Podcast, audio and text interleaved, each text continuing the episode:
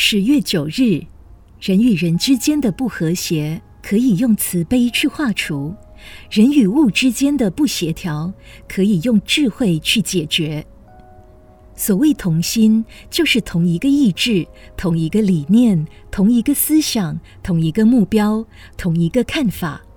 人尽管有许多的不同，国家不同，种族不同，肤色不同，性别不同，言语不同，程度不同，但只要同心，世上就没有什么事情是做不成的。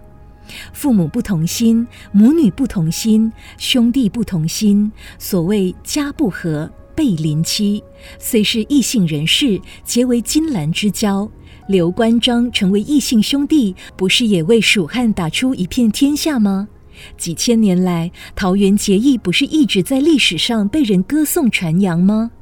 太平天国初创，上下同心，在当时那样一个物质奇缺、几无生存的条件下，就因大家同心协力，故能倾城掠地，建立号称的小天国。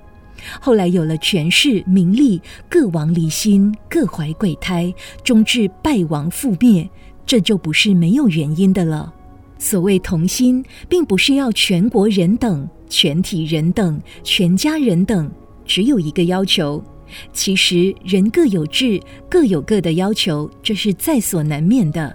但是要有大体的共识，要以大局为重。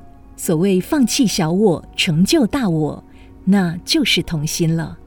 文思修，只要童心，世上就没有什么事情是做不成的。